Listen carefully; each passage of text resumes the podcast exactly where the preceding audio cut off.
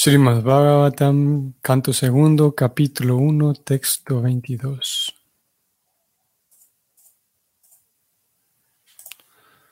Om Namo Bhagavate Vasudevaya. Om Namo Bhagavate Vasudevaya. Om Namo Bhagavate Vasudevaya. Sri Rayovacham Yata Sandaryate Brahmam Dharanayatra Samatam Yadrishiva Harid Ashum Purushasya Manomalam. La traducción es la siguiente. El afortunado rey Pariksit, continuando con sus preguntas, dijo, Oh Brahmana, por favor describe con todo detalle cómo y dónde hay que aplicar la mente y cómo se puede fijar el concepto, de manera que la mente de una persona se se puedan eliminar todas las suciedades que hay en ella. De manera que de la mente de una persona se puedan eliminar todas las suciedades que hay en ella. Como vimos ya en este verso, de este verso en adelante, comienza otra sección del capítulo, otra división del capítulo. Hasta el verso 21 vimos aquella sección de versos en donde se le recomienda a Parixit una forma de sentarse, una forma de respirar, mantener la mente apartada de la búsqueda de puros placeres, puros estímulos. Entonces aquí el, el rey pregunta, le pide por favor a, su maestro que le hable con todo detalle de cómo se puede llevar a la práctica aquello que ya le indicó, que le recomendó. ¿Cómo hay que aplicar la mente? ¿Y dónde hay que aplicarla? ¿En qué hay que pensar? ¿Cómo hacer para fijar el concepto en la mente? Y de aquí en adelante entonces vamos a ver las respuestas de, de Shukadeva. Vamos al comentario de Prabhupada que dice así. Las cosas sucias que hay en el corazón del alma condicionada son la causa fundamental de todos sus problemas.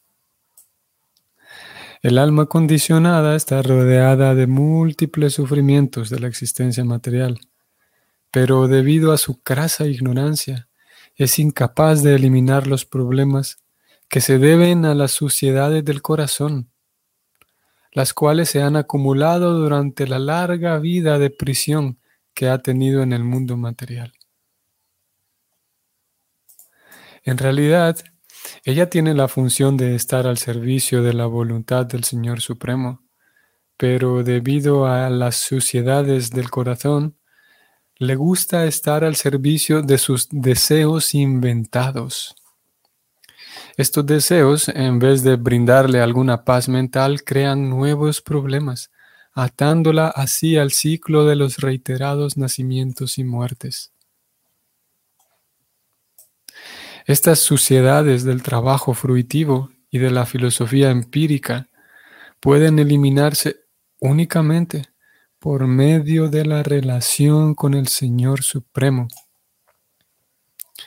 El Señor, siendo omnipotente, puede ofrecer su compañía por medio de sus potencias inconcebibles. Así pues, a las personas que son incapaces de tener fe en el aspecto personal del absoluto, se les brinda la oportunidad de relacionarse con su Virat Rupa, o sea, el aspecto impersonal cósmico del Señor. El aspecto impersonal cósmico del Señor es una característica de sus potencias ilimitadas. Como el potente y las potencias son idénticos, incluso el concepto del aspecto cósmico impersonal del Señor ayuda al alma condicionada a relacionarse con el Señor indirectamente y de ese modo elevarse poco a poco hasta la etapa del contacto personal. Maharaj Pariksit ya estaba relacionado directamente con el aspecto personal de Sri Krishna, en virtud de lo cual no necesitaba preguntarle a Shukadeva Goswami dónde y cómo se podía aplicar la mente en el impersonal Virat Rupa del Señor. Pero él pidió una descripción detallada del asunto para beneficio de otros que son incapaces de concebir el trascendental aspecto personal del Señor como la forma de la eternidad, el conocimiento y la bienaventuranza. La clase de hombres no devotos no pueden pensar en el aspecto personal del Señor. Debido a lo escaso de conocimiento, a ellos les repugna por completo la forma personal del Señor tal como la de Rama o Krishna. Ellos tienen una opinión muy deficiente de la potencia del Señor. En la Bhagavad Gita 9.11, el propio Señor explica que la gente con muy poco conocimiento desdeña la suprema personalidad de Dios, tomándolo a Él por un hombre común. Esos hombres no conocen la inconcebible potencia del Señor. El Señor, mediante su potencia inconcebible, puede desenvolverse dentro de la sociedad humana o dentro de cualquier otra sociedad de seres vivos, y aún así seguir siendo el mismo y omnipotente Señor, sin apartarse de lo más mínimo de su posición trascendental. De modo que, por el bien de los hombres que son incapaces de aceptar al Señor en su forma eterna personal, Maharaj Pariksit le preguntó a Shukadeva Goswami cómo se podía fijar la mente en él al principio, y el Goswami respondió detalladamente de la siguiente manera. Fin del comentario. Bueno, tenemos aquí un, un comentario de Prabhupada como solo él puede, con la maestría y la pericia que una, solamente una persona como él puede tener. Describiendo un y planteando un tema tan difícil. Es una de las cosas tan, tan geniales de los grandes acharyas, de aquellos grandes devotos que no solamente tienen erudición, no solamente que conocen los temas, sino que tienen devoción por Krishna. Una persona que tiene plena entrega a Krishna, que vive para que él mismo es una ofrenda para Krishna. Sucede que Krishna entonces lo, lo dota de su Shakti, de su energía, de su potencia, para poder hacer cosas fuera de lo común. Y una de esas cosas fuera de lo común eh, de, esas actividades fuera de lo común que asombra en Prabhupada es esa pericia con, que con tanta sencillez, en un par de párrafos, puede describir temas tan intrincados, temas, estamos hablando aquí de un tema para nada fácil, que es ontología y filosofía. Y Prabhupada lo presenta tan fácil y al mismo tiempo, ustedes lo podrán notar, al mismo tiempo con un lenguaje súper fácil, súper básico. Esto es algo, en realidad es muy admirable cuando, cuando uno se puede tomar el tiempo, por ejemplo, de, de apreciar, por ejemplo, algunas personas que describen asuntos místicos, espirituales, y en muchas ocasiones hay un enredo tan, tan denso de palabras y de conceptos, cosas que uno no entiende, a veces es tan difuso y se vuelve aquella, aquella explicación muy enmielado y, demasiado difuso. Pero curiosamente con en la mayoría de los casos, prácticamente todo el tiempo, cuando tiene que abordar estos temas así de carácter ontológico, del origen del alma, por ejemplo, el origen de Dios, las potencias de Dios, lo hace de manera tan simple, así muy simple, como si estuviera explicando cómo preparar un jugo de naranja. y con un lenguaje muy simple, nada de palabras rebuscadas, nada de palabras intrincadas, a pesar, como digo, de que el tema es denso, el tema La filosofía, algunos de ustedes, quienes conozcan la filosofía occidental, por ejemplo, sentarse a leer un libro mm, prácticamente de cualquier filósofo occidental cuesta trabajo, porque hay que estar ahí mm, muy bien puesto, hay que conocer muchas palabras, muchos conceptos, etimología. Y aquí preocupada de manera tan, al mismo tiempo, experta, tan impecable. Eh, prácticamente tendríamos que leer nuevamente el comentario para ir observando cómo él va eh, hilvanando todo punto por punto hasta llegar a la conclusión final de que, en fin de cuentas, todo, toda esta explicación de cómo centrar la mente en las cosas impersonales de Dios es la gracia de Dios que le permite a las personas que están hurañas de Él le permite a esas personas acercarse a Él de manera eh, indirecta. Sigue siendo la gracia de Dios. Es, eh, por un lado vemos la pericia de Prabhupada y por otro lado vemos la genialidad de Dios a través de esa pericia de Prabhupada. Algunas personas que están muy determinadas a, a rechazar a Dios, no solo a rechazarlo, pero vamos a ver dónde encuentro esta palabra. Mm, aquí está. Debido al escaso acopio de conocimiento, a algunas personas les repugna por completo la forma personal del Señor. Lo hemos venido hablando en los días anteriores. Algunas personas están así que les estorba esa palabra, no pueden con esa idea de que Dios pueda tener historias y que y ellos piensan que toda la historia del Ramayana, por ejemplo, Prabhupada escribe aquí, da como ejemplo la vida, eh, la persona de Ramachandra y algunos de ustedes quienes conozcan el Ramayana, es una historia magnífica, es una cosa increíble que si toda, toda la, todo lo que envuelve a la, vida y a la historia del señor Ramachandra, que fue escrita en este poema Ramayana, una cosa increíble, que simplemente si tuviéramos que, por ejemplo, si dudáramos de que Ramachandra existe o no, aún así tendríamos que felicitar al escritor de ese poema, el, Ramayana. Es una cosa fantástica, una cantidad de, drama que hay allí, una cantidad de moral. Vemos a unos personajes con una, una talla moral increíble. Si incluso dudáramos de Ramachandra, tendríamos que, si, si fuéramos honestos, tendríamos que, y tuviéramos buena apreciación, tendríamos que felicitar al escritor, porque qué buena historia se inventó. Pero lo cierto es que no es nada de invento. Lo cierto es que todo esto es algo real. No solamente que es algo real, sino que es la realidad. Es la persona suprema, es, es la suprema personalidad de Dios.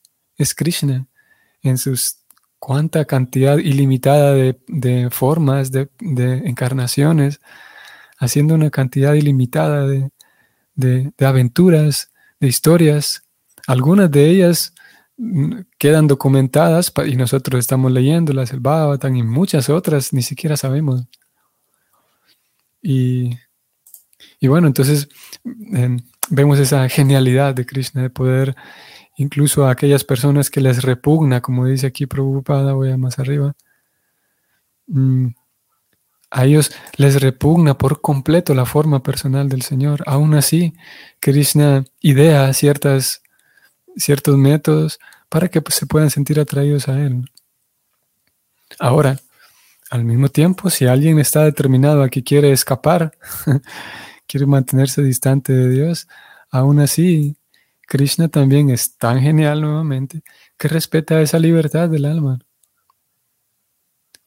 Y no solo que respeta esa libertad, sino que es, mm, podemos decir que esa, esa labor de Dios o la posición de Dios, afortunadamente nunca tendremos que, que nunca nos van a dar ese rol de ser Dios. podemos ser muchas cosas, podemos ser un ingeniero, podemos ser una ama de casa, pero ser Dios está difícil, es imposible.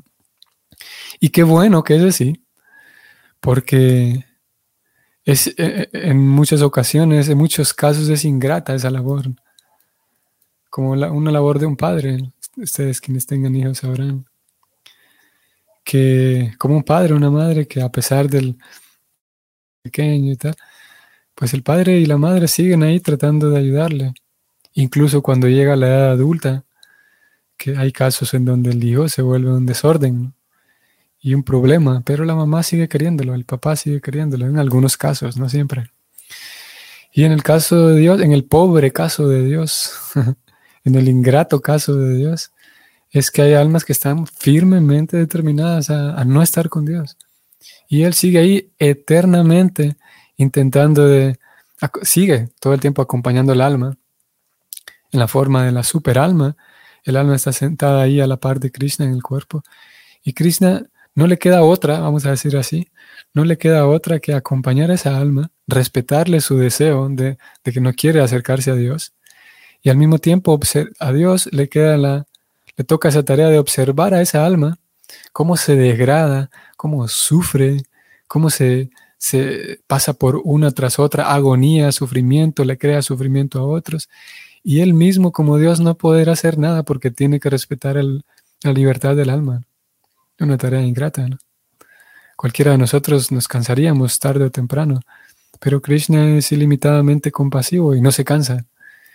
Y a pesar de que alguien esté determinado a huir de Dios, aún así Dios lo va a acompañar en su forma de Paramatma. Ahí va a estar eternamente sentado a la par del alma, eh, observando todo lo que haga.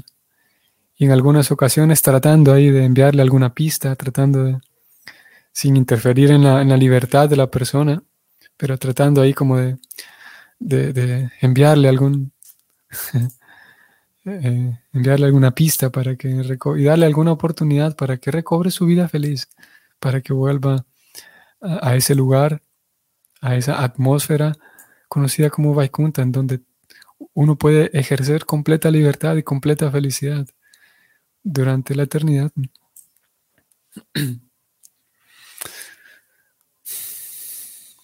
Esta primera sección de cómo Prabhupada inicia el significado es fantástico. Comienza hablando de las cosas sucias que hay en el corazón, ya que Parixit habló de ellas. Parixit dice que hay muchas cosas sucias en el corazón o en la mente. Y, él entendió ya, como está escuchando el relato de su maestro, él comprendió ya que con la compañía, con la meditación en Krishna se limpia el corazón. Entonces él pregunta, él plantea que sí, entiendo que hay que limpiar cosas sucias que hay en la mente y el corazón, ¿cómo hago? Entonces preocupada inicia así el significado. Las cosas sucias que hay en el corazón del alma condicionada son la causa fundamental de todos sus problemas. Y muy simple. Es una perspectiva, la perspectiva del bhakti es bastante genial y, nos atrevemos a decir, basado en la misma, la misma afirmación del Bhakti, que es la perspectiva real de las cosas. No es una interpretación de la vida, es, algo osado decirlo así, pero de acuerdo con los mismos textos y de acuerdo con los acharyas, la perspectiva del bhakti no es solamente una perspectiva inteligente de la vida, sino que es la verdadera forma correcta de observar la vida. Es como digo, es algo osado decirlo, ¿no? Pero bueno, los libros lo afirman así. Los acharyas así lo afirman también. Y un dato aquí que algunos de ustedes lo recordarán, muy interesante y relevante, es que en sánscrito para, es la misma palabra, se utiliza la misma palabra para referirse a, a la visión, por ejemplo, al acto de ver. Bueno, el sánscrito es muy particular en muchas cosas. Y una palabra puede tener muchas, una palabra puede tener muchas acepciones. Entonces, hay un caso en donde se utiliza la misma palabra para, para el concepto de filosofía y es la misma palabra que se puede utilizar para el concepto de ver, como de, tener una, un enfoque en la vida, como yo veo la vida. Y esa palabra es darshan, algunos de ustedes recordarán, el darshan y en sus diferentes accidentes, en sus diferentes formas de, utilizar esa palabra. Y ustedes recordarán que Krishna habla de los tattva darshina. Vamos a, vamos a ir allá brevemente. Este es un, nada más es un paréntesis para hablar del darshan y la filosofía. Vamos a ir rápidamente al 2.16, por ejemplo. Krishna va a hablar de los videntes de la verdad. Nasato vidyate vagom, navavo vidyate satam, uayora pidristuntas tuanayos. Tatuadar shivi, aquí aparece la palabra en una de sus formas. No aparece como darshan, sino aquí aparece primero dar, shivi, hace referencia a los que ven, aquellos que, están, que están viendo, que son capaces de ver, y parte de la misma raíz, eh, tiene su mismo origen como darshan. Y él significa, en la traducción dice Krishna que los videntes de la verdad. Tatua, que se traduce como verdad. Darshivi, son los videntes de la verdad. Han concluido que de lo existente, perdón, de lo no existente, o sea, el cuerpo, no hay permanencia y de lo eterno, el alma, no hay cambio. Pero lo que venimos a buscar aquí es los videntes de la verdad. Tatua Darshivi, como Darshan. Entonces, eh, como digo, es curioso y interesante porque eh, en la medida en la que nosotros vamos mm, teniendo una comprensión más filosófica de la vida, como dijimos, es la misma palabra para referirse a filosofía, es darshan. Simultáneamente, mientras mejora nuestra comprensión filosófica, mejora nuestra comprensión y nuestra visión de la vida. Tenemos un mejor darshan, o sea, tenemos una mejor filosofía y tenemos una mejor visión de la vida. A veces se habla así también. ¿Cuál es tu filosofía de vida?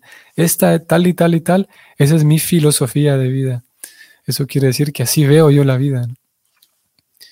Y el bhakti, entonces, digo esto porque el bhakti, su, darshan, pues, es bien certero, bien al punto. De hecho, es un tacto a darshan, una, una visión verdadera de la vida, sin interpretaciones erróneas. ¿Por qué? Porque es un darshan, es una filosofía que viene de Krishna, que Krishna explica cómo es el mundo. No hace falta interpretarlo, solamente escuchar cómo Krishna describe el, mecanismo del mundo, cómo está organizada y, configurada la naturaleza. Así que leo nuevamente esta línea que nos deja ver el darshan del bhakti, nos, da un darshan, cómo es la perspectiva del bhakti. Y solamente de esta línea ya tenemos una gran pista para, para todo lo demás. Prabhupada afirma lo siguiente. Las cosas sucias que hay en el corazón del alma condicionada son la causa fundamental de todos sus problemas. Por lo tanto, es el, la misma, el mismo tema que traemos todos estos días. Si las cosas sucias son el problema, son la causa fundamental de todos los problemas, entonces, si esta es la causa fundamental, vamos a decir que la solución para todo esto es limpiar el corazón y ya está. Limpiamos el corazón, entonces se acaban todos los problemas porque hemos acabado con la causa fundamental. Y Prabhupada ya lo ha dicho, lo hemos venido leyendo en toda esta sección. La manera más práctica para limpiar el corazón es la compañía, eh, la relación, la compañía con Krishna, porque es lo más puro que existe. Pavitram, pavitram idam utaman. Lo leo, aquí Prabhupada lo escribió. Prabhupada dice lo siguiente, todo eso puede eliminarse únicamente por medio de la relación con el Señor Supremo. Kirtan, Prasadam, la lectura de los libros es muy importante. La escucha, la lectura, dejar que toda esa información entre a mi comprensión para que mi, mi darshan vaya cambiando, vaya afinándose. Y todos esos contactos con Krishna nos purifican. Es así de, simple el asunto. Y aquí Prabhupada escribe algo interesante. El Señor, siendo omnipotente, puede ofrecer su compañía por medio de sus potencias inconcebibles. Y él pasó a hablar aquí entonces como el Virat Rupa. El Virat Rupa es, y, y, de aquí en adelante, del verso siguiente en adelante, vamos a leer toda una sección de versos en donde se va a hablar del Virat Rupa por si alguien está dudoso y quiere saber más acerca del Virat Rupa, vamos a tener un poco de paciencia que de mañana en adelante vamos a tener una... Ese será, el tema que nos compete, el Virat Rupa, ya que Prabhupada acaba de decir que lo que lo limpia uno es la compañía con Krishna.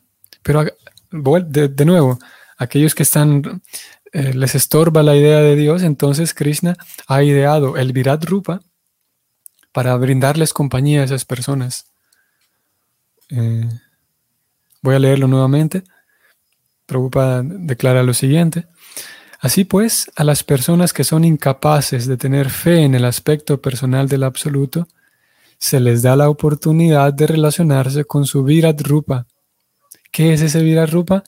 El aspecto impersonal cósmico. El aspecto impersonal cósmico. Aquí vamos a. Ese Virat Rupa podemos decir que. Ayer decíamos, hablábamos del panteísmo. Y ese panteísmo que, me permite observar a Dios en todo está muy vinculado y, cae dentro del concepto y del sistema de Virat Rupa. Virat Rupa nos va a dar una descripción de cómo todas las cosas maravillosas, naturales, que observamos en, la naturaleza, forman parte del cuerpo de Dios. Rupa hace referencia a la forma, a una forma, a un cuerpo a veces. El Virat Rupa se traduce entonces como el aspecto cósmico impersonal del Señor. Un tema fantástico. Ok, vamos a detenernos aquí. Que tengan entonces una bonita semana y nos vemos mañana. Hare Krishna.